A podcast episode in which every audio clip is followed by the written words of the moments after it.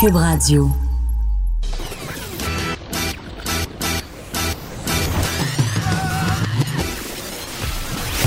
Pour elle, il n'y a jamais de mauvaise question.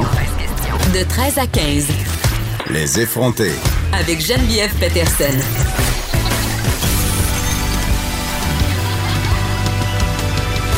Cube Radio. Bon lundi tout le monde, bienvenue à l'émission et j'ai envie de vous dire si vous êtes dans si vous êtes pardon dans l'une des régions concernés, bonne réouverture. On le sait, plusieurs commerces rouvraient aujourd'hui. Pas Montréal, pas Montréal. Nous, on vous regarde en bavant et c'est un euphémisme de le dire. En fin de semaine, dans les parcs, il y avait du monde. Plusieurs photos ont circulé sur Internet pour dénoncer en quelque sorte la non-distanciation sociale dont auraient fait preuve les Montréalais.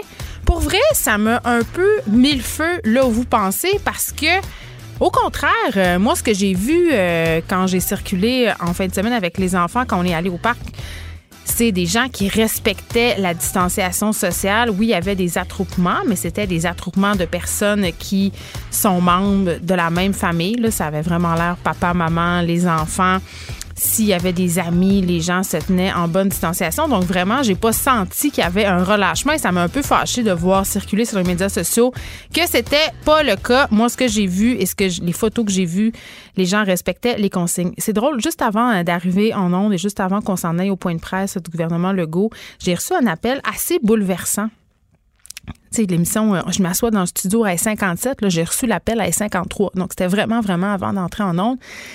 C'était un appel qui venait du professeur de mon fils, Ernest, qui est en prématernelle et qui, euh, bon, sa professeure voulait savoir s'il allait être de retour euh, le 19 mai. Et je lui ai dit euh, que pour l'instant, je n'avais pas encore pris ma décision parce que, bon, on avait une semaine pour la, avant la rentrée pour la prendre, mais aussi parce que les informations changent tellement vite. Mais que pour le moment, la réponse était non. C'était non. Et je lui ai demandé à cette professeure-là comment elle se sentait là-dedans, tu sais, comment elle gérait ça. Et je l'ai vraiment senti émotive au bout du fil. Et là, je ne veux pas révéler euh, notre appel qui était privé, mais vraiment, j'ai senti qu'elle était complètement décontenancée et qu'elle n'était pas la seule. Ils n'ont pas le choix. Hein, c'est ce que je comprends. Ils n'ont pas le choix de retourner à l'école. Elle m'a bien fait comprendre que la meilleure façon d'assurer, si on veut, la sécurité de mon fils, c'était de le garder à la maison. Donc, c'est tout dire. On s'en va tout de suite au point de presse du gouvernement Legault et du directeur national de santé publique, Dr Horacio Arruda. Monsieur le Premier ministre, à vous la parole. Oui, bonjour tout le monde. J'espère que vous avez passé une bonne fin de semaine. Comme plusieurs Québécois, avant que vous me posiez la question, mon épouse Isabelle me coupait les cheveux, donc euh, j'ai respecté les consignes. Je voulais juste être bien certain que tout le monde comprenne ça. Euh, donc, euh, je commence avec le bilan de la journée. Pardon. On a 75 nouveaux décès, on a donc un total de 2280. Donc, mes pensées sont pour les proches, les familles euh, de ces personnes euh, décédées. C'est important euh, de préciser que les, décès continuent d'être très concentrés dans les centres de soins de longue durée. Sur 75 décès, il y en a 72 qui viennent euh, des centres de soins de longue durée. Donc, pas besoin de vous dire que la situation continue d'être difficile dans les centres de soins de longue durée. On a euh, comblé la plupart des postes qui sont, qui, euh, sont disponibles. Donc, il n'y a pas de situation où il manque d'employés. Par contre, il y a des employés, là, ça fait, on commence la huitième semaine intensive. Donc, il y en a qui sont fatigués. Donc, je refais appel à ceux qui veulent venir travailler à temps plein à Montréal, dans les CHSLD. On a déjà 8000 personnes qui euh, travaillent euh, dans nos centres, là, euh, qui s'est inscrit au site Je contribue. Mais comme je vous dis, il y a des gens fatigués, là, puis ça ferait du bien d'être capable d'en remplacer quelques-uns pour quelques semaines. Donc, euh, je fais encore un appel à tous ceux qui, euh, qui sont disponibles à temps plein, peu importe vos qualifications. On est prêt à vous ajouter dans nos CHSLD. On a maintenant 32 623 cas confirmés. C'est une augmentation de 758. on a 1772 personnes qui sont hospitalisées, une augmentation de 18. On a 218 personnes aux soins intensifs. C'est le même nombre qu'hier.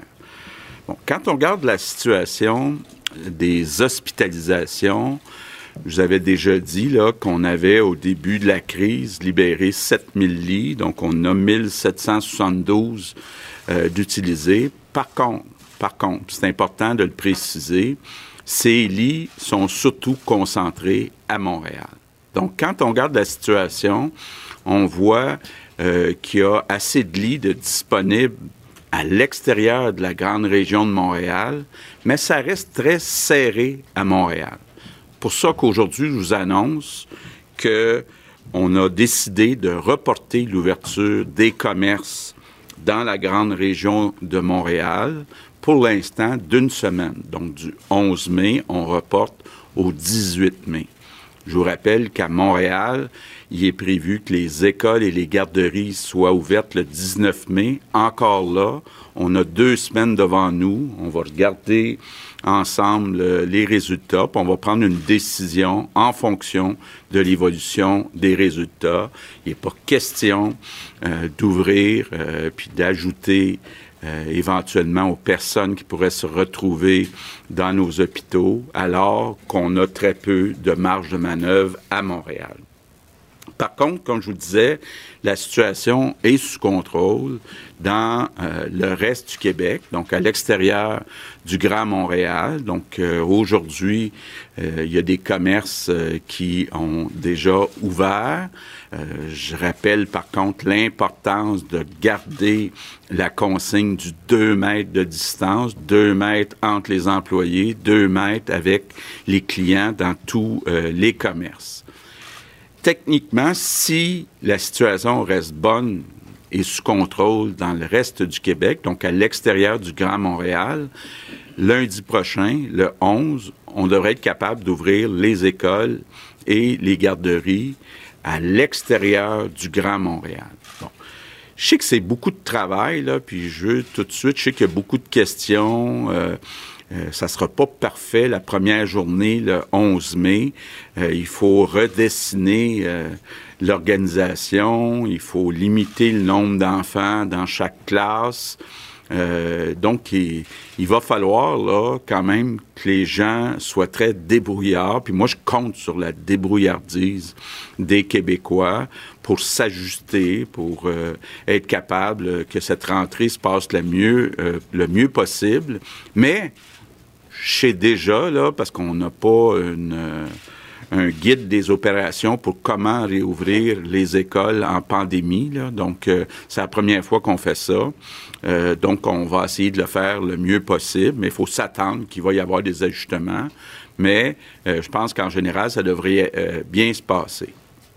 Je suis très conscient aussi qu'il y a certains enseignants qui sont inquiets puis voudraient pouvoir porter un couvre-visage.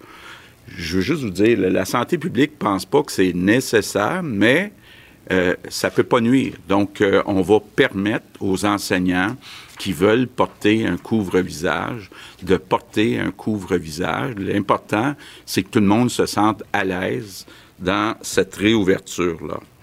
Euh, le secteur de la construction puis du secteur euh, le secteur manufacturier, on va laisser euh, l'horaire comme il était là. Bon, c'est important de rappeler que la plupart des endroits, on a euh, ailleurs jamais fermé la construction puis le manufacturier.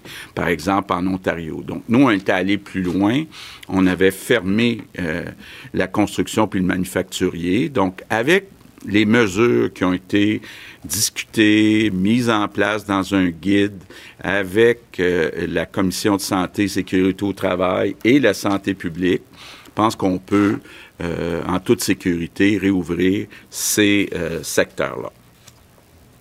Mes remerciements du jour, ben, c'est pour les commerçants. les commerçants qui ont offert, entre autres, dans les épiceries, des services depuis le début et les nouveaux qui réouvrent en région, on a une vie qui revient un peu à la normale. Donc, je vous remercie les commerçants. Par contre, je euh, veux faire un rappel aux Québécois. Beaucoup de choses qui sont dites en fin de semaine. Dans les parcs, il y avait des gens qui étaient parfois à moins de deux mètres.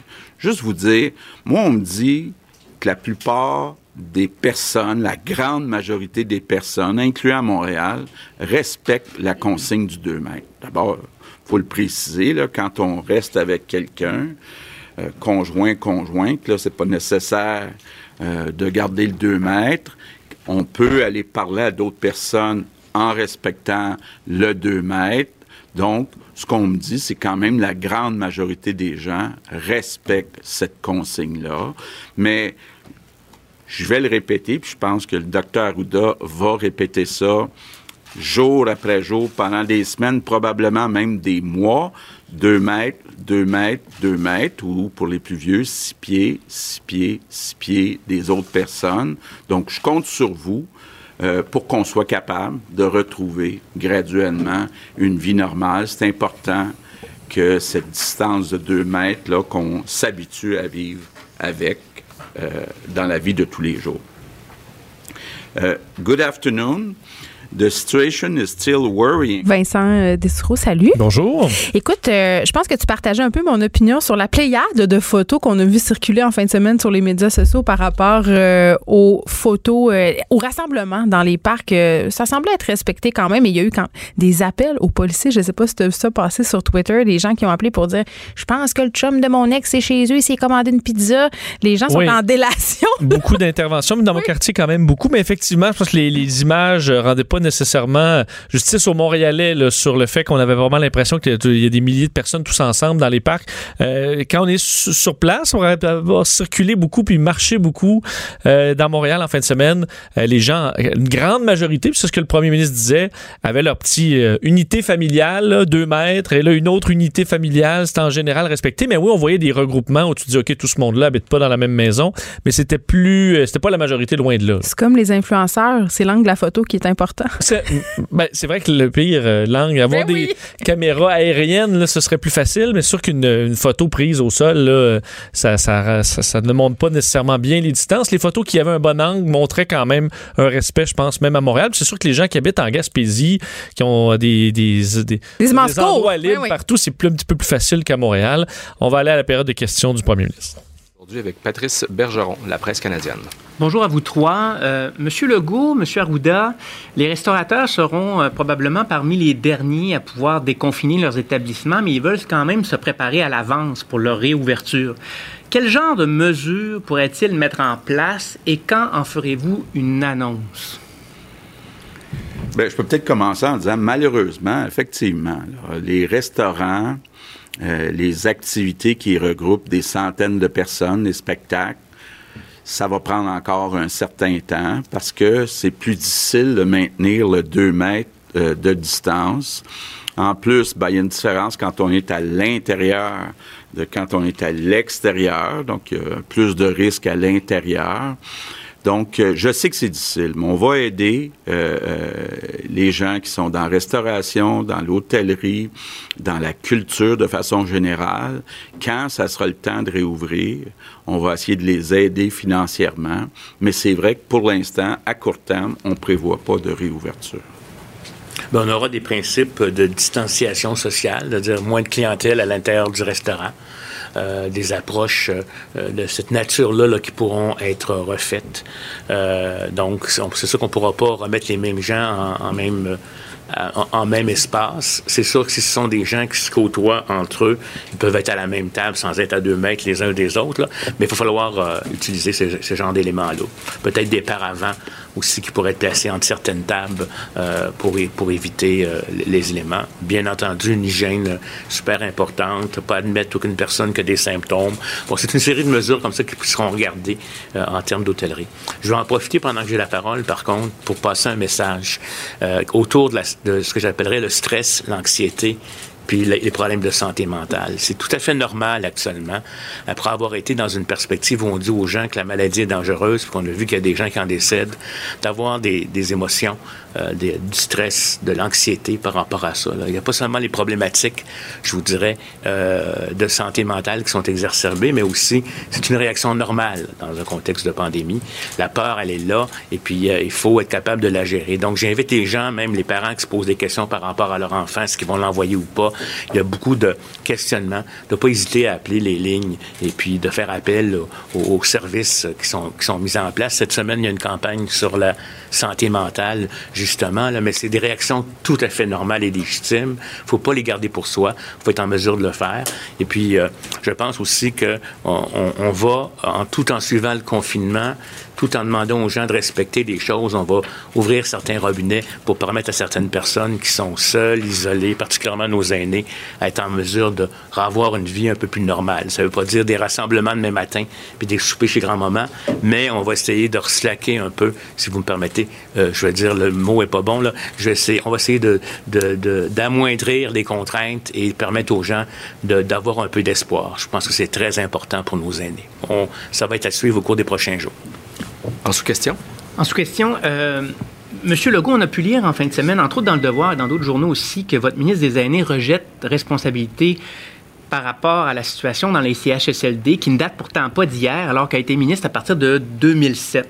Est-ce que c'est parce que personne autour de Mme Blais, dans ses prédécesseurs, l'écoutait, ou est-ce que vous, elle vous a déjà fait un portrait déjà très difficile des CHSLD euh, avant même la crise? Bien, comme je l'ai souvent expliqué, quand on est arrivé au pouvoir, puis une des raisons pourquoi Marguerite a accepté de se présenter avec la CAC, c'est parce qu'on avait un plan pour augmenter le financement, entre autres, dans les CHSLD. Ce qu'on a fait. Par contre, on s'est rendu compte que les postes, on n'arrivait pas à les combler. Donc, il faut augmenter de façon importante les salaires des préposés aux bénéficiaires. On discute actuellement avec la FTQ, la CSN, les discussions vont bien, donc c'est euh, le premier geste à poser. Merci. Maintenant, prochaine question. Louis Lacroix, Cogeco Nouvelles. Bonjour, Monsieur le Premier ministre, euh, Madame euh, la ministre, euh, Docteur Arruda. Euh, juste une précision, Monsieur Legault, sur ce que vous avez dit tout à l'heure concernant les enseignants. Vous avez dit que euh, vous allez euh, permettre le port du masque.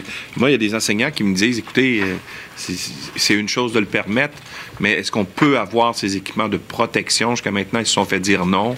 Et même, il y a une enseignante qui m'a dit, on n'envoie pas les soldats à la guerre euh, sans qu'ils aient des armes. Et donc, c'est pas à, eux, euh, selon les enseignants, de fournir ces équipements-là, même s'ils ont la permission. Est-ce qu'il y aura des équipements de sécurité mis à la disposition des enseignants? Bien, écoutez, euh, je pense que les discussions qu'on a actuellement semblent dire que, effectivement, le ministère de l'Éducation pourra, si les gens veulent avoir un, un couvre-visage, etc., fournir le, le matériel. C'est en, en, discussion actuellement. Ça devrait être le cas. Donc, vous allez fournir tous ces équipements-là. Euh, on dit également, euh, M. Arruda, que bon, vous, avez, vous avez abordé ce, ce point-là la semaine dernière, mais une étude australienne qui dit que les enfants ne seraient pas des vecteurs de la maladie qui ne seraient pas, euh, qui ne transmettraient pas, autrement dit.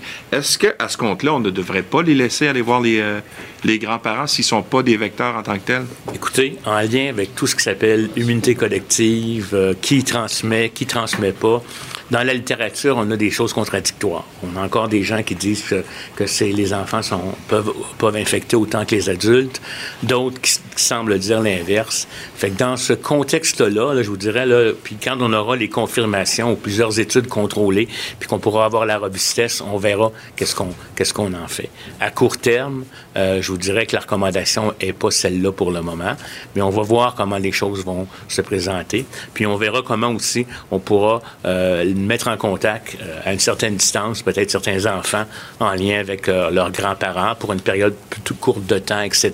Là, ça va être analysé. Mais comme je vous dis, les données sont encore controversées. Il sort une étude à un endroit, il en sort une autre qui la contredit ailleurs. Il faut faire les analyses méthodologiques. Là. Prochaine question, Alain Laforêt, TVA Nouvelle. Bonjour, Monsieur le Premier ministre, Madame, euh, Madame McCann, Monsieur le directeur national de la santé publique. Euh, Monsieur Legault, on le sait que ça s'est allé très vite depuis euh, huit semaines. On, on a appris aujourd'hui que le CHU avait récupéré le 45 millions concernant les, les masques euh, qui sont jamais arrivés.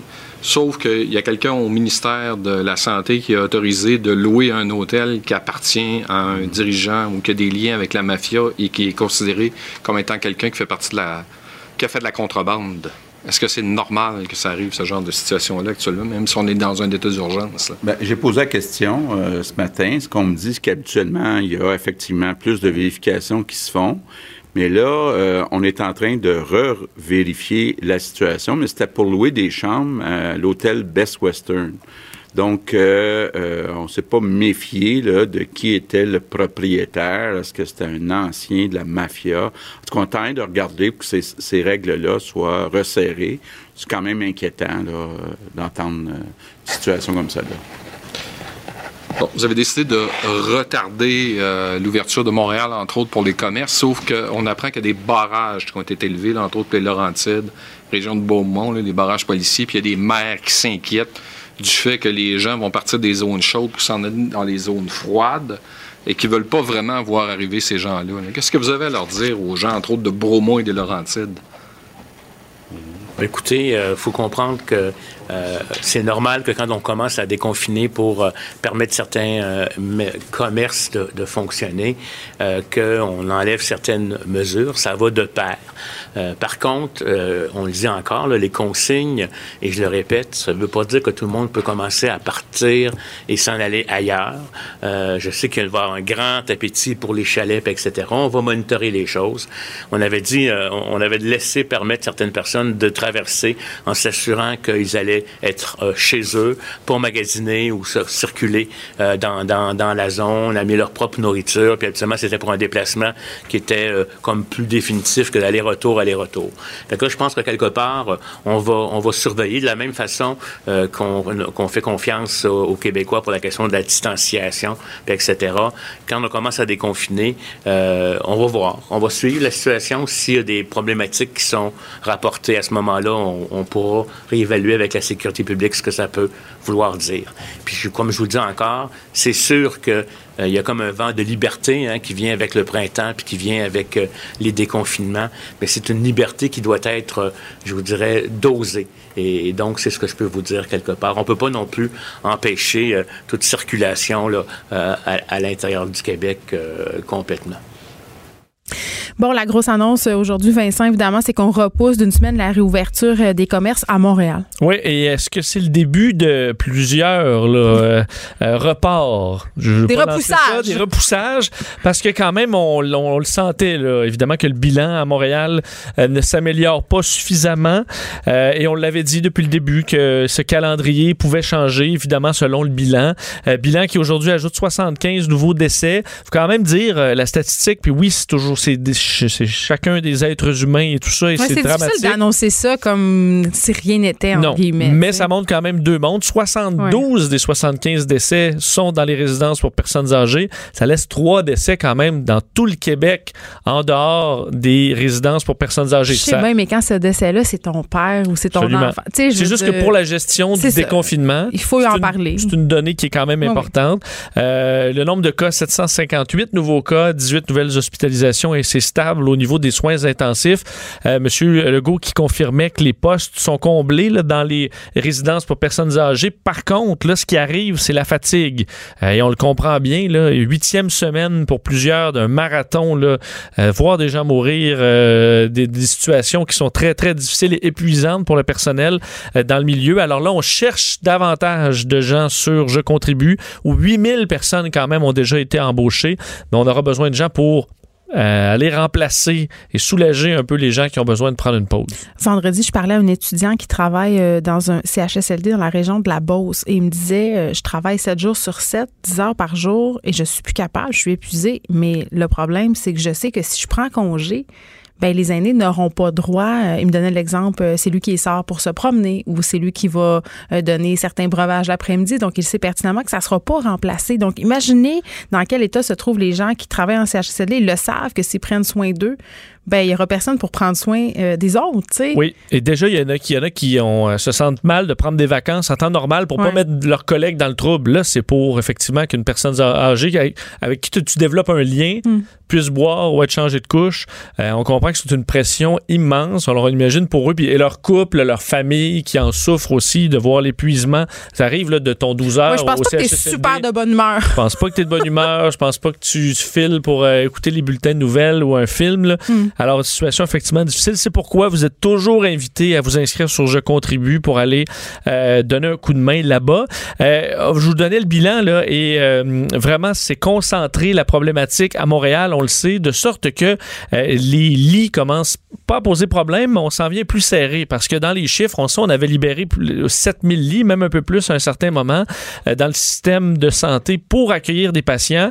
Alors évidemment, il reste un grand jeu. Par contre, c'est 7000, c'est à la grandeur du Québec, mais le problème est ciblé vraiment euh, à la communauté métropolitaine de Montréal. Alors à Montréal, on devient serré. C'est pourquoi donc on repousse au 18 mai euh, la réouverture des magasins qui était prévue. La date d'ouverture des écoles, le 19, tient toujours. Eh, mais moi, j'ai senti quand même qu'on commençait à nous. Peut-être qu'on se fasse à l'idée que peut-être quand Ben, ça serait repoussé. On analyse. serait une bonne chose, selon moi. On l'analyse. Puis il faut effectivement, dans les bulletins, de, dans, dans les conférences de presse, on nous a toujours souvent laissé des petits indices là, sur ce qui s'en vient Ouais. euh, pour nous préparer. Alors, euh, disons que c'est chambranlant, cette date du 19 mai pour Mais les, les, écoles parents, à Montréal. euh, les parents veulent pas, Vincent. Tu vois, je parlais en début d'émission d'un appel que j'ai reçu du prof de mon fils, mais j'ai reçu aussi un courriel pour mes enfants plus vieux. Et vraiment, à date, il, sur une classe de 26, 9 réponses seulement. Et sur ces 9 réponses, c'était 4 parents non, 4 parents, 3 parents qui disaient oui, puis plein d'indécis. Fait que vraiment, les gens en ce moment ne savent plus vraiment sur quel pied danser. Mais je pense qu'ils attendent, ils vont attendre à la dernière minute aussi. Comme Ben- justement, on reporte là, euh, euh, en regardant au fil des jours. Euh, D'ailleurs, pour ce qui est du reste du Québec, le 11 mai, cette date-là tient toujours. Ça tient toujours, oui. Mais on peut s'attendre à des ajustements, ça aussi au besoin ou par endroit. Euh, Il y a des inquiétudes, on sait, puis tu disais, tu faisais référence à, tes- au, à ton, au professeur de tes enfants, euh, il y a des inquiétudes au niveau des enseignants. Et là, on permettra, ça avait quand même fait euh, couler de langue dans les derniers jours, là, les couvre-visages ou... euh, que ce soit visière ou masque. visière ou masque, est-ce que ce sera permis? Là, ça le sera. Euh, même qu'on dit qu'on pourra en fourni? fournir. Oui. Là, ça, la réponse n'était pas claire, Ouais. mais on travaille là-dessus à pouvoir fournir de l'équipement euh, aux enseignants qui pourront se protéger. Alors, euh, on en est là. Et là, évidemment, euh, un des questionnements qu'on a et des craintes qui circulent, et je les comprends, euh, c'est la peur avec le déconfinement qu'il y ait des gens des régions chaudes qui aillent dans les régions froides. Et vraiment, là, les maires des différentes villes du Québec sont très inquiets que les Montréalais commencent à circuler un peu partout, que ce soit pour aller au chalet, juste pour faire un tour de char. Je voyais passer tout plein de messages aussi en fin de semaine sur les médias sociaux. Pas toujours très, très élégant, en disant, ben écoutez, là, les gens de Montréal, ils viennent en voiture, c'est bien correct, mais ils débarquent dans nos dépanneurs, tu sais, tout ça. Oui. Donc, est-ce qu'il va avoir vraiment comme une espèce de, je vais pas utiliser le mot raciste parce que ça serait un mot très, très fort, mais une intolérance par rapport euh, aux gens de Ben- Montréal, ça serait dommage, mais quand même, j'ai envie de dire, la liberté des uns se termine là où commence celle des autres. Je pense Oui. que c'est ce que M. Arruda essaie de nous expliquer, là. Allez pas pour rien vous promener euh, dans les régions du Québec pour le, mais allez à son Vous n'avez techniquement pas le droit là, de Ah, promener, ce n'est pas essentiel. essentiel, Déplacement, alors effectivement, on peut vous regarder croche, puis ce serait, euh, ce serait correct qu'on vous regarde un peu croche si vous voyez une famille de Montréalais qui se promène euh, en Gaspésie. Là. Pas le temps d'aller Euh, faire un pique-nique dans Laurentides. Non, effectivement. Mais je comprends qu'il y a des endroits où, veut pas la ligne, là, à un moment donné, il y a une frontière, mais il n'y a pas de frontière réelle Mm. là, de la communauté métropolitaine de Montréal et l'autre bord. C'est pour ça qu'il y a la situation de certains commerces. Tu dis, ben moi, je suis fermé de ce, de ce bord de rue-là quasiment et d'autres le sont. C'est sûr que c'est frustrant, mais il y a quand même, une, à un moment donné, il y a une ligne qui doit être Puis on, tracée. on le disait avec le déconfinement, ben, on a levé certains barrages. Ça vient avec. Absolument. Donc, il faudra. euh, mais si tout le monde y met du sien et essaie de respecter les consignes le mieux possible, euh, ça devrait bien aller. Mais Soyez docile. Soyez, soyez. On va dire au, bon, au reste du Québec, soyez, euh, so- soyez gentils. Soyez mais conciliants. À nous- Montréal, soyez dociles. Oui. Justin Trudeau, euh, qui était par ailleurs hier à Tout le monde en parle, je sais pas si tu as écouté ça, quand même trouvé qu'il s'était bien exprimé dans l'ensemble. Ben, il y a même eu un moment où il était plus sur sa, Sa son cassette. style théâtral. Oui, c'est- mais c'est- dur. C'est, que de passage. Des fois, tu trouves un petit 30 secondes où il parle normal.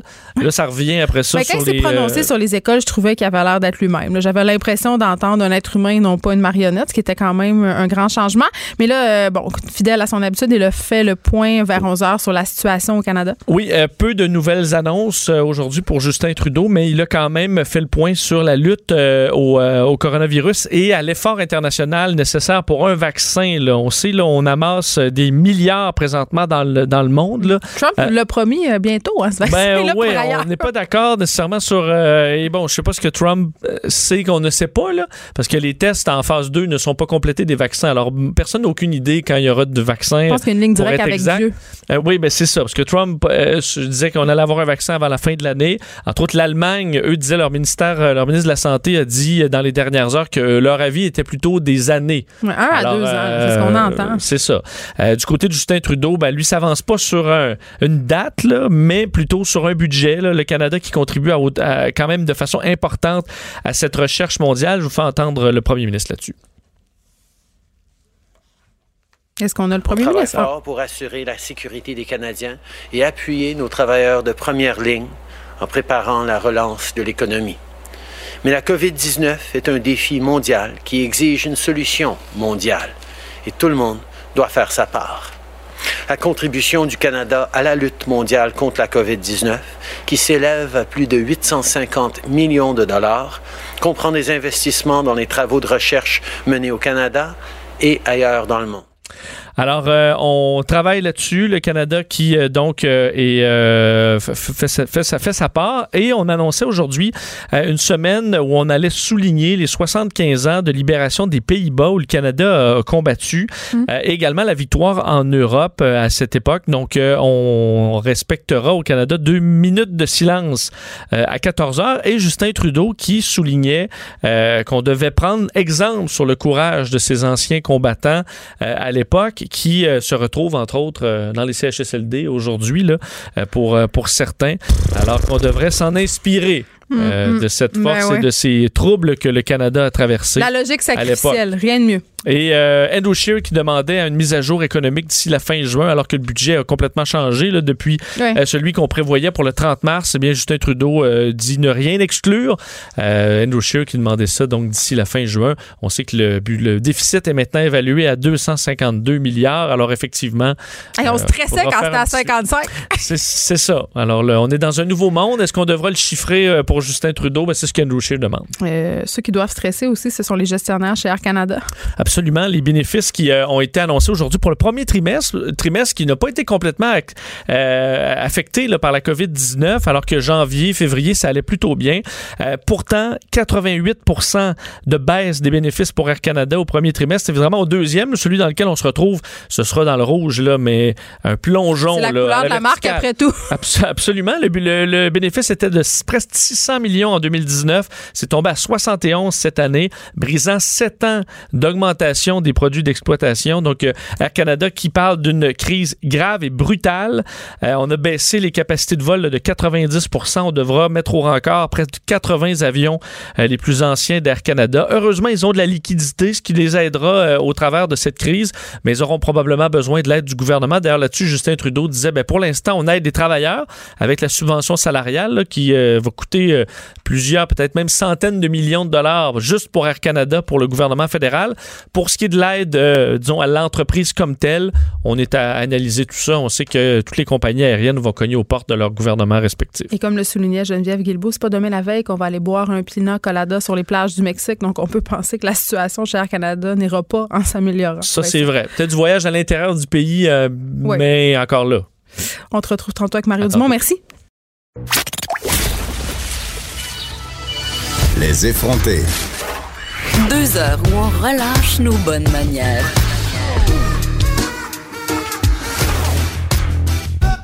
Cube Radio. Ces jours de réouverture pour nos commerces un peu partout en dehors de la région euh, métropolitaine de Montréal. Euh, Rive-Nord, Rive-Sud, nous, on devra attendre euh, vers le 19 mai si la tendance se maintient. Mais bon, je me demandais, est-ce que les gens vraiment vont se bousculer au portillon pour aller dans les magasins? Et est-ce que ce sera assez, cette réouverture aussi, pour euh, promouvoir euh, l'achat local. Parce qu'on nous répète ça un peu depuis le début de cette crise-là. On le sait, là, on va être dans un espèce de trou économiquement parlant. Ça sera du jamais vu et une façon d'aider le Québec à se relever tout ça, évidemment, c'est de consommer local, c'est d'acheter des choses qui sont faites ici, c'est d'encourager nos restaurants, nos commerçants. Mais est-ce que ça va tenir la route? Est-ce que ça tient la route à court terme, à long terme? Beaucoup de questions. On en parle avec Fabien Durif, directeur et cofondateur de l'Observatoire de la consommation responsable de l'UQAL. Bonjour, Monsieur Durif. Oui, bonjour. Écoutez, euh, premièrement, j'aimerais ça qu'on se démêle un peu parce que euh, ce label-là d'achat local, fait local, commerce de proximité, c'est difficile à, un moment donné comme consommateur de s'y retrouver.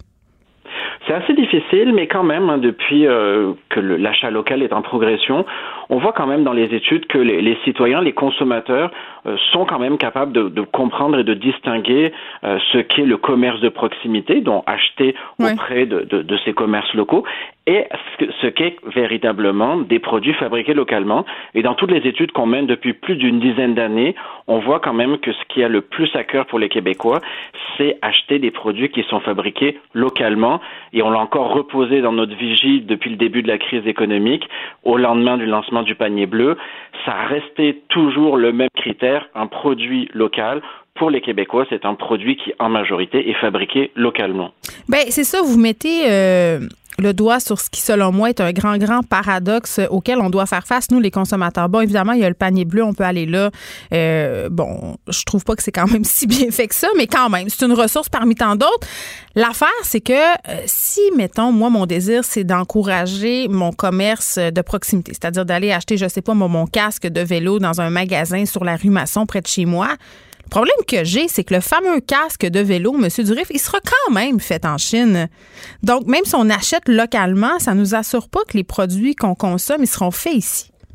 Ça n'assure pas, mais il y a quand même un revenu direct qui est donné à nos commerçants locaux. Donc, c'est pour mm. ça qu'il y a cette, cette idée d'achat de proximité qui est déjà important par rapport à des grandes multinationales qui vont pas forcément être basées au Québec ou au Canada. Et ensuite, ben, on va monter en grade lorsqu'on va choisir des produits qui sont fabriqués localement. Mm. Alors, c'est sûr que dans le secteur alimentaire, c'est beaucoup plus facile depuis de nombreuses années parce que le gouvernement a facilité le choix aux consommateurs avec des, une, loi, des applications réservées, mm. des, des, certifications Aliments du Québec.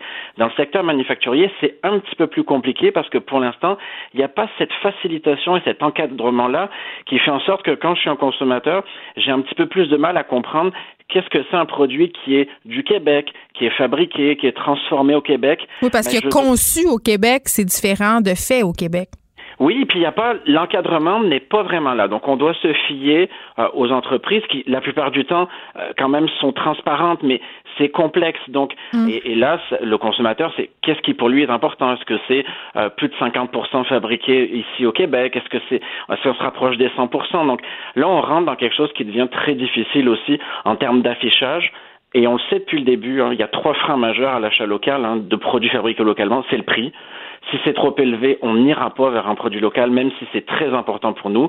Il faut que ça soit affiché correctement, il faut qu'on comprenne que c'est local, et ensuite la disponibilité. Le panier bleu, c'est une initiative qui met l'achat local sur le devant de la scène de manière exceptionnelle. Ensuite, ben, il va falloir qu'on puisse fournir ben, les produits locaux que vont chercher les Québécois.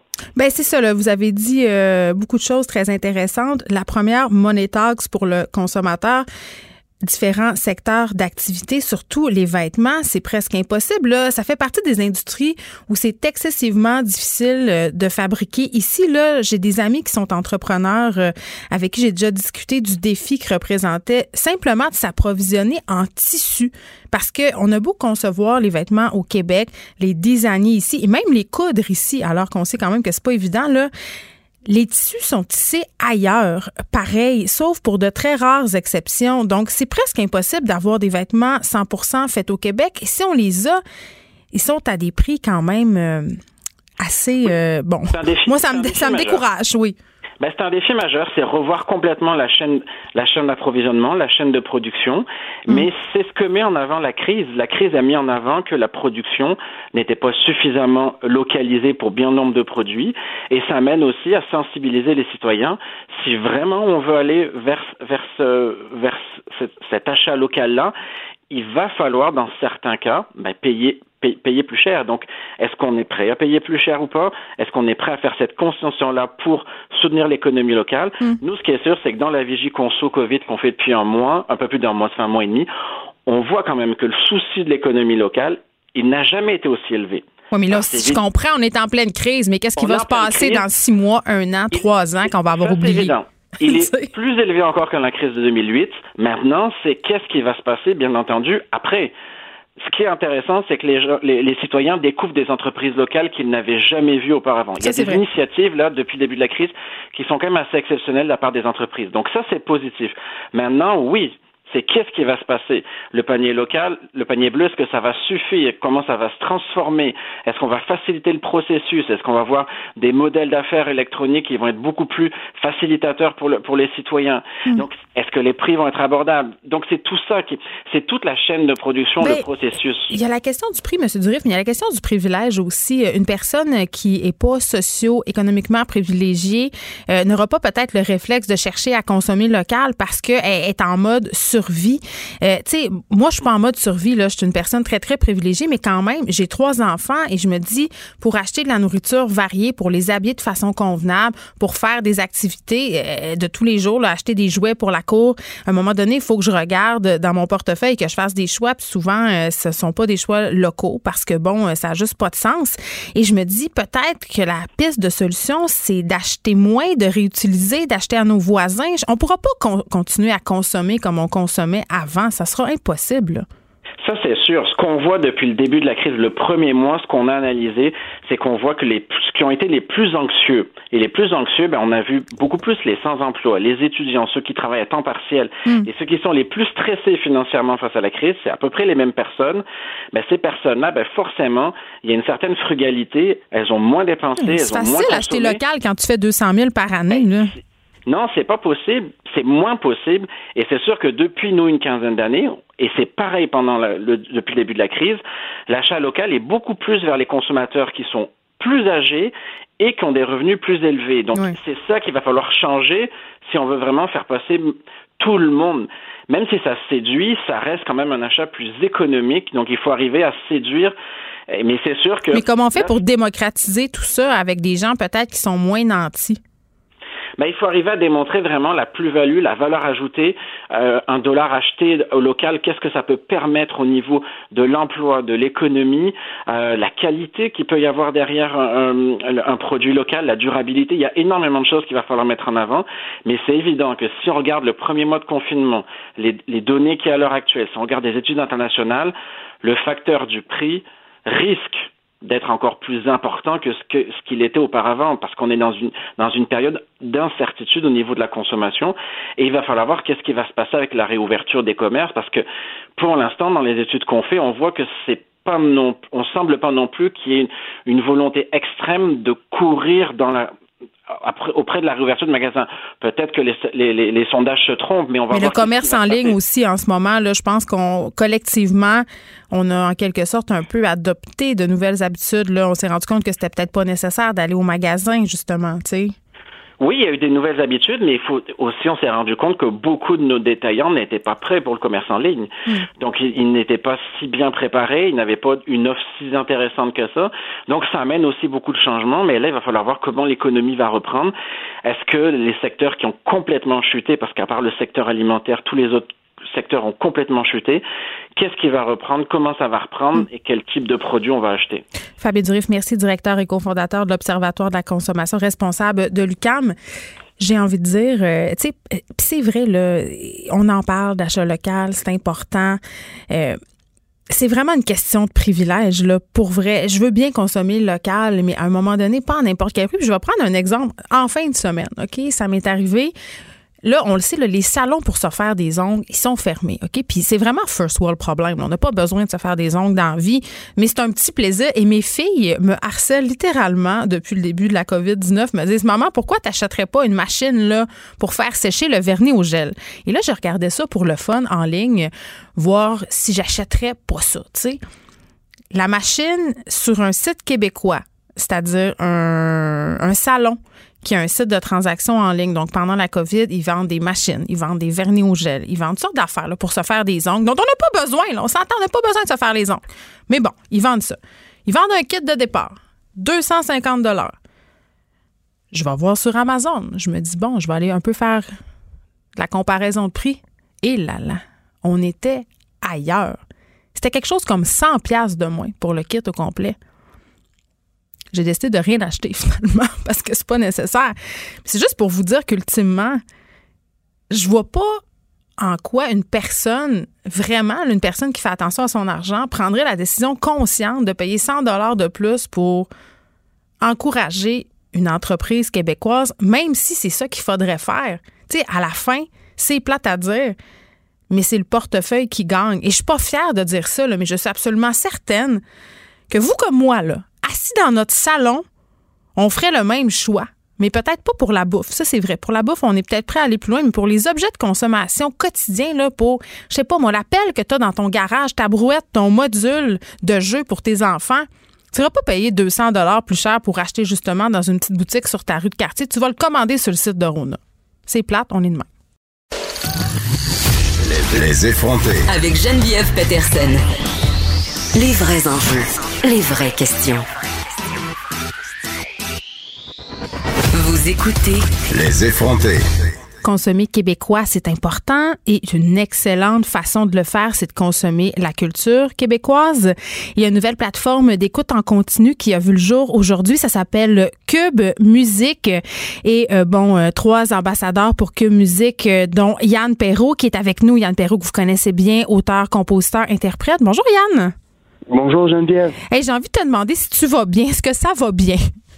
Oui, ça va bien. On est, on a une petite maison à Saint-Ligory, dans la région de la Nodière. Fait qu'on est sur le bord de la rivière avec euh, ma femme, mes trois enfants. Puis, on, on, est dans la nature, fait que les enfants peuvent aller jouer dehors. Puis, on prend, on prend le maximum de bon temps qu'on peut, là. Puis, euh, ma blonde télétravaille. Moi, ben, je fais, je fais la job papa à plein temps, puis un petit peu de travail aussi au travail. Je finis mon disque. Je peux pas. Papa à plein temps, c'est-tu dur, ça? Ah, ben, m'a dit que je travaille euh, plus fort que jamais. Là. J'ai trois enfants, un d'un an et demi, un petit garçon de 4 ans, un petit gars de 7 ans. Tu sais, sont, sont pas mal. Euh, c'est ça, c'est engageant, c'est impliquant. Là, je veux dire, euh, de 6h30 à 9h le soir, c'est non-stop. Là. Fait, fait que tu trouves que les profs font une bonne job en temps normal? Ah, oui, oui, oui. Puis c'est ça. J'ai toujours été reconnaissant de, travail que les éducatrices euh, puis les profs faisaient, mais là, je reconnais encore plus, euh, c'est ça. Puis en même temps, je vois ça comme un privilège.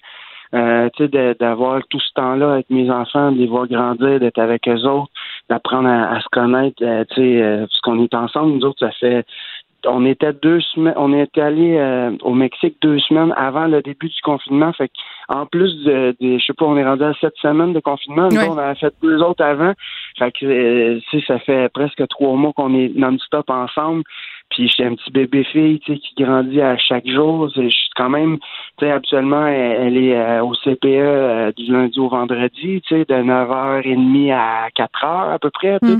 Fait que tout ce temps-là, je la vois pas. Là, je suis avec tout le temps. Fait que c'est spécial, tu sais. Pour moi, c'est ça. Je la vois comme plus un privilège. De, puis mes petits gars, pareil, tu sais, on joue au soccer, on joue au football. Je leur apprends à taper des clous. C'est des choses que... Puis on fait un petit peu d'école aussi avec mon, mon plus vieux. Il commence en première année. Fait on fait un petit peu d'école, on fait du vélo, on va se promener dans le bois, on va voir les, les chutes à, à je suis pas loin. Fait c'est quand même un temps j'essaie de, de, de, de, le tourner du bon bord. Mais des fois, on est un petit peu écœuré, là, surtout quand on en a trois. Moi aussi, j'en ai trois, là, c'est du sport. Oui, ouais, il y a ces passes-là aussi. Il y a des moments, des, et il y a des journées là où euh, ok, il faut aller prendre une marche, il faut respirer. Puis mais c'est ça, c'est ça aussi euh, la parentalité, tu sais, on n'a mm. pas juste euh, le bon côté, mais est-ce qu'ils retournent à l'école, Yann, tes enfants, parce que là chez vous ça va rouvrir plutôt que chez nous. Ouais, le 19, nous autres c'est le 19 mai à,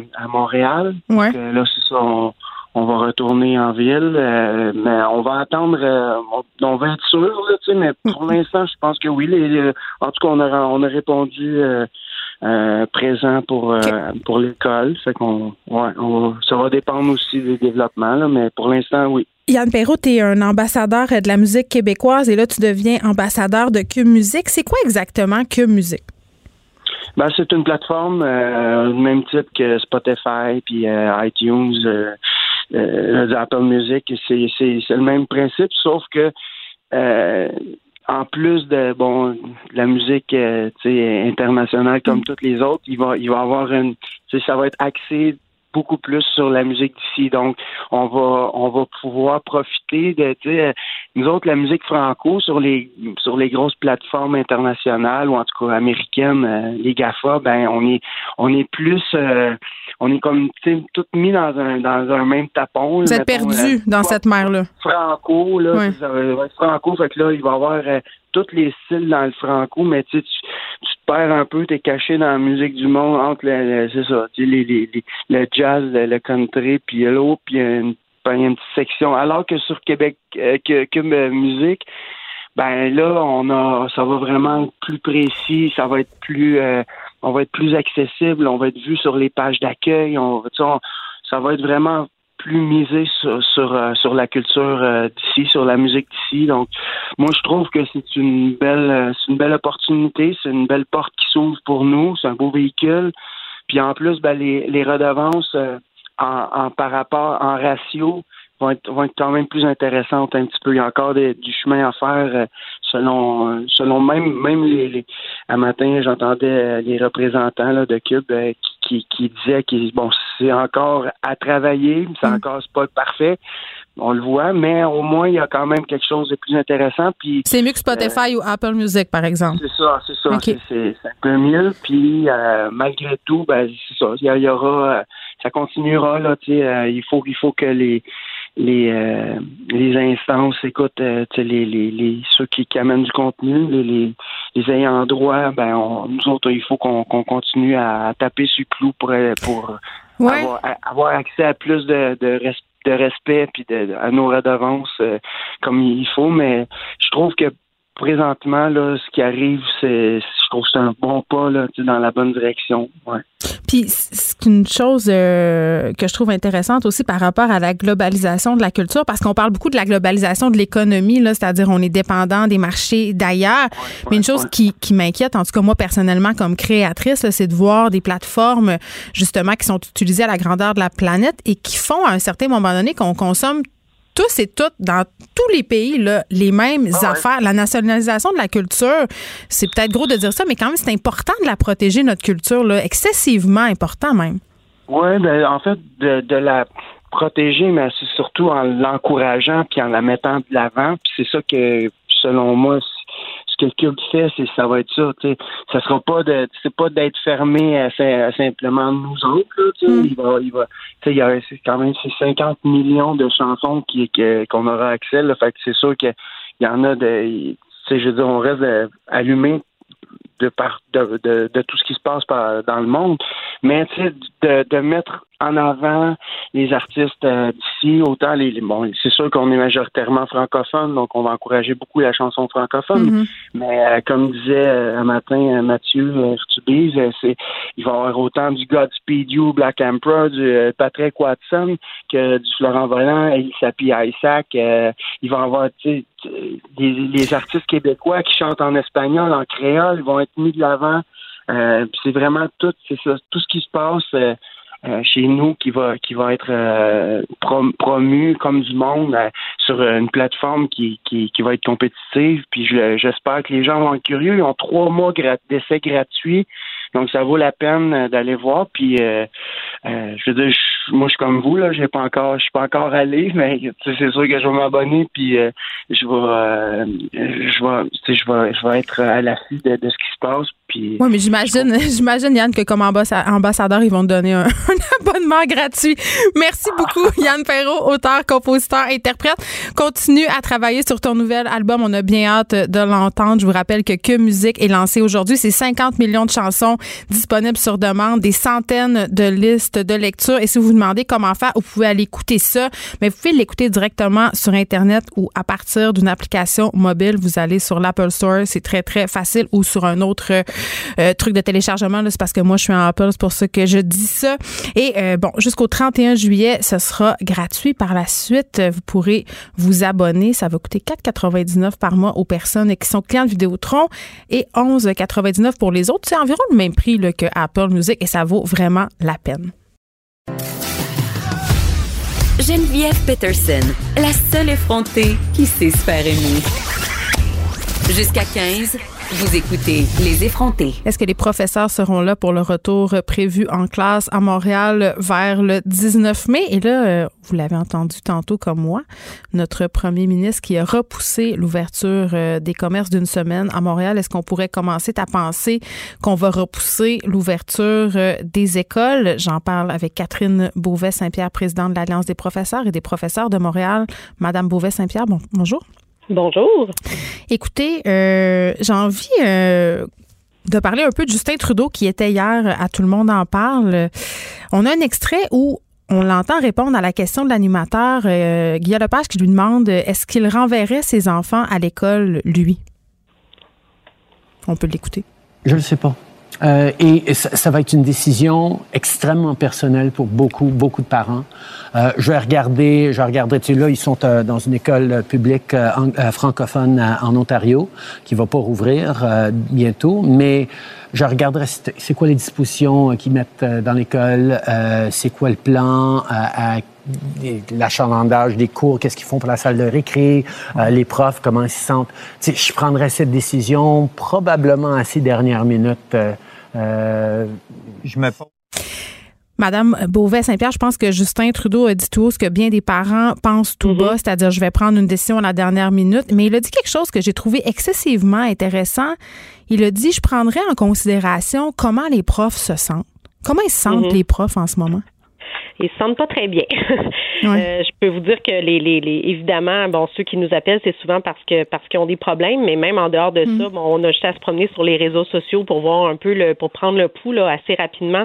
On voit que euh, les profs sont inquiets, sont inquiets parce que actuellement les mesures qui sont prévues, qui sont en fait prévues par le gouvernement, à Montréal particulièrement. Je pense que c'est un casse-tête dans toutes les écoles du Québec, mais à Montréal, on voit pas comment ça va être possible de mettre ça en place de façon réaliste mm. d'ici le 19 et même après le 19 en fait parce qu'on a des défis à Montréal que personne n'a ailleurs euh, nos écoles qui sont euh, qui débordent souvent. Euh, on a des écoles qui sont vieilles. On n'a pas beaucoup de salles de bain pour les élèves. Souvent c'est des grandes salles de bain c'est pas des, des, des toilettes individuelles. On a des milieux défavorisés des milieux multiethniques. Donc on a des défis pour la réouverture des écoles qu'il n'y a pas ailleurs et qui s'ajoute au casse-tête qui est déjà je pense, présent dans toutes les écoles euh, actuellement. Là. Hmm. Et euh, je, vous dirais que oui, je pense qu'il a dit tout haut ce que plusieurs euh, pensaient tout bas. Madame Beauvais Saint-Pierre, j'ai reçu un appel très, très troublant de l'enseignante de mon fils juste avant d'entrer en onde tantôt. C'était un parfait hasard. Elle me demandait si j'avais l'intention de retourner mon fils à l'école. Je lui ai répondu que pour l'instant, la réponse était non. Et quand je lui ai demandé comment elle allait, comment elle entrevoyait euh, son retour en classe le 19, euh, j'ai senti sa voix devenir euh, tremblotante. Elle était excessivement elle semblait très, très anxieuse à cette idée et elle m'a dit aussi une chose que plusieurs profs m'écrivent en privé depuis plusieurs jours. C'est-à-dire que si on pouvait garder nos enfants à la maison, que c'était mieux de le faire parce que les autres, ils savent vraiment pas comment ça va s'arranger tout ça et ils savent vraiment pas comment ils vont faire pour faire passer des journées qui ont de l'allure aux enfants. Euh, on évacue la distanciation sociale. Là. Je, comprends que dans certains établissements de Montréal, ça, sera presque impossible, mais juste de, comment on va organiser les affaires, comment on va installer les enfants dans les classes, euh, des enfants qui vont rester toute la journée dans leur local, qui seront même pas peut-être avec leurs enseignants. Vraiment, le message que je reçois en privé, puis c'est dommage parce que ces profs-là, ils ne veulent pas s'exprimer en mm-hmm. public, Madame Beauvais-Saint-Pierre, c'est garder vos enfants chez vous parce que ça n'a pas de sens. Euh, oui, je pense que cette enseignante-là partage, euh, vous a partagé. Je pense que plusieurs enseignants euh, pensent aussi de la situation. Ah, pas juste elle, plein qui m'écrivent en ben privé chaque jour. J'en doute pas parce qu'on reçoit les mêmes. Tu sais, les gens sont anxieux pour différentes raisons. Il y en a qui le sont pour eux-mêmes parce qu'ils ont peur pour leur santé. Il y en a qui le sont parce que, euh, bon, on sait que ceux qui ont des problèmes de santé vont pouvoir être exemptés. Par contre, euh, à l'heure actuelle, on, on, est encore à, à, se battre pour essayer euh, de, d'avoir des règles claires au niveau des profs qui ont des qui ont des proches qui sont euh, qui sont fragiles. On a des profs qui ont des conjoints, des conjointes, des enfants qui eux-mêmes ne peuvent pas retourner travailler, qui eux-mêmes ne peuvent fréquenter une école ou un CPE parce qu'ils sont immunosupprimés ou qu'ils sont fragiles. Mais là, on va demander à un prof d'aller côtoyer une quinzaine d'enfants. Euh, entendons-nous, là, euh, bon, tantôt vous avez dit, on parlera pas trop de distanciation sociale, mais si on parle de maternelle 4 ans euh, accueil, par exemple, ben, donc d'enfants qui parlent pas français, là, là ça sera plus difficile, la distanciation sociale. Ça va être impossible. Non, puis on, on parlait de 15 élèves par classe euh, et bon, des intervenants à qui j'ai parlé la semaine dernière, ici même en ondes, me disaient écoutez, ça va être plus 9 à 11 hein, avec la capacité de nos locaux. Effectivement, puis ça aussi, c'est l'autre chose qui est inquiétante, c'est que là, à, ce, moment-ci, on a encore des, directions qui, euh, ben, des, directives qui sont pas toujours claires et donc des directions d'établissements qui ne les comprennent pas tout le temps de la bonne façon. On a des profs qui nous appellent en panique parce qu'ils nous disent, euh, moi, il y a justement 9 ou 10 élèves qui rentrent dans ma classe, mais ma direction d'établissement m'obstine que c'est 15. Donc, coûte que coûte, c'est 15. Mais on le sait que c'est pas ça la consigne. Sauf que, c'est que les élèves seront redirigés dans d'autres locaux, voire même dans d'autres établissements. Il est question notamment d'utiliser les écoles secondaires pour euh, contenir les élèves en trop, entre guillemets. Tout à fait, puis ça risque d'être quelque chose qui va être quand même assez euh, important à Montréal parce que on a déjà des écoles, comme je vous disais, qui sont pleines. On a mm. des écoles qui en ont pas de bibliothèque, qui en ont pas de local d'art plastique où on peut aller mettre des, élèves qui seraient. Euh, Combien d'élèves à Montréal, Madame Beauvais-Saint-Pierre, dînent dans leurs locaux? Parce que il euh, n'y a pas assez d'espace?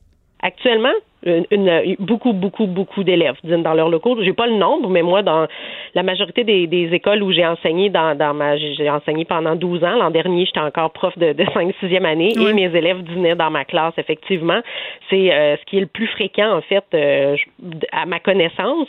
Donc euh, là, on a des élèves qui vont dîner dans tous les locaux. Puis je peux vous dire même autre chose quand même qui est pas très rassurant. Il y a des enseignants qui sont qui se font dire par leur direction d'établissement, ben vous allez aller dîner dans votre voiture, si possible parce que vous n'aurez pas de local pour manger. Ben oui, c'est oui, c'est ça, on a envie de rire. Mais non, ben, de rire ou de pleurer, là, honnêtement. Qui vont en autobus à l'école parce que je sais pas où ils vont euh, où ils vont manger quand il va pleuvoir. Tu sais, c'est quand même euh, c'est un, un, gros casse-tête, mais c'est toutes sortes d'éléments qui font que cette rentrée-là, pour l'instant, on ne voit pas comment elle peut s'organiser avec la pénurie de personnel aussi, parce qu'on sait qu'à Montréal, on a aussi une pénurie. Mais on disait qu'on n'aurait peut-être pas assez d'enseignants, même si on était 11 à 15 élèves par classe, là, justement à cause des personnes qui ne peuvent pas venir pour plein de raisons ou qui ne veulent pas venir pour plein de raisons. Tout à fait. Si on envoie des enfants dans les établissements secondaires, ça va nous prendre aussi des concierges pour faire euh, le ménage dans ces, dans ces écoles-là, parce mm. que là, il va y avoir des enfants là-bas. Dans les normes qu'on, ben, dans les documents ministériels qu'on reçoit, on parle de nettoyer les classes au moins une fois par jour, de nettoyer plusieurs fois par jour poignées de porte, euh, les, euh, les rampes d'escalier, tout ça. le lavage de mains, on s'en parle-tu? Avec des enfants de 5-6 ans, ils ont sont même pas capables. Quand tu vas aux toilettes dans une école primaire, le trois quarts des toilettes sont même pas flushées. OK? Les enfants juste oublient. Donc, ça va être absolument, en tout cas, je, je vous plains, honnêtement. Là. Ben, c'est ça. C'est tout ça qui qui, inquiète les enseignants et mm. on, comprend. Je veux dire, je, comprends cette inquiétude-là. Elle est, elle est normale et malheureusement, à l'heure actuelle, il n'y a rien pour rassurer ces profs-là parce que il reste encore plein de questions en plus qui sont en suspens. On n'arrive pas à nous donner des mm. directives claires. Puis encore une fois, nous, notre impression, c'est toujours pas mal la même depuis qu'on a ce ministre de l'Éducation-là, c'est que lui a sa réalité de prof qu'il a vécu quand il enseignait à Chambly, mais que malheureusement, il connaît pas les réalités qu'il y a ailleurs. Euh, il y en a que je voyais qui invitaient le ministre à venir à la rentrée. Là. Moi, je l'invite à venir dans une école de parc extension à la, à Où il y a 55 langues différentes. Et où il y a, on a une école qui a presque 1000 enfants. Je l'invite de venir, euh, à venir voir cette rentrée-là, comment ça va se passer avec les enfants en ligne qui vont devoir garder deux mètres de distance. Si on suppose qu'il y a 50 de l'école qui vient, là, 500 enfants à deux mètres de distance à chacune des portes. Bon, euh, même s'ils sont divisés en quelques portes, j'ai bien hâte de voir comment ça va se coordonner. J'aimerais bien qu'ils viennent voir aussi le lavage de mains dans ces écoles-là, comment ça va se passer. J'ai l'impression qu'on a oublié de prendre en compte qu'il y a des écoles où déjà, sans sans, sans, crise comme celle qu'on vit actuellement, déjà à Montréal, on crie sur tous les toits qu'on a besoin d'aide avec nos écoles parce que on a trop de choses qui manquent au niveau matériel et au niveau de, ressources humaines. Et là, c'est plus gérable dans cette crise-là. Là. Ça fonctionnera pas. C'est déjà l'état d'urgence. Catherine Beauvais-Saint-Pierre, présidente de l'Alliance des professeurs et des professeurs de Montréal, merci. J'ai envie de dire, euh, par rapport à la fameuse question de l'équipement, tantôt, un journaliste a posé la question à M. Arruda. On a laissé entendre qu'il serait peut-être fourni parce qu'on sait que c'était un enjeu pour plusieurs euh, enseignants. Et j'en profite aussi pour souligner qu'en France, il est aussi question de réouverture euh, des écoles, mais il y a plus de 300 maires euh, d'Île-de-France qui demandent le report de cette réouverture. Ils ont écrit une lettre à Emmanuel Macron pour dénoncer justement, euh, tout comme c'est le cas ici, ce calendrier intenable et irréaliste. Les, effronter. Avec Geneviève Peterson.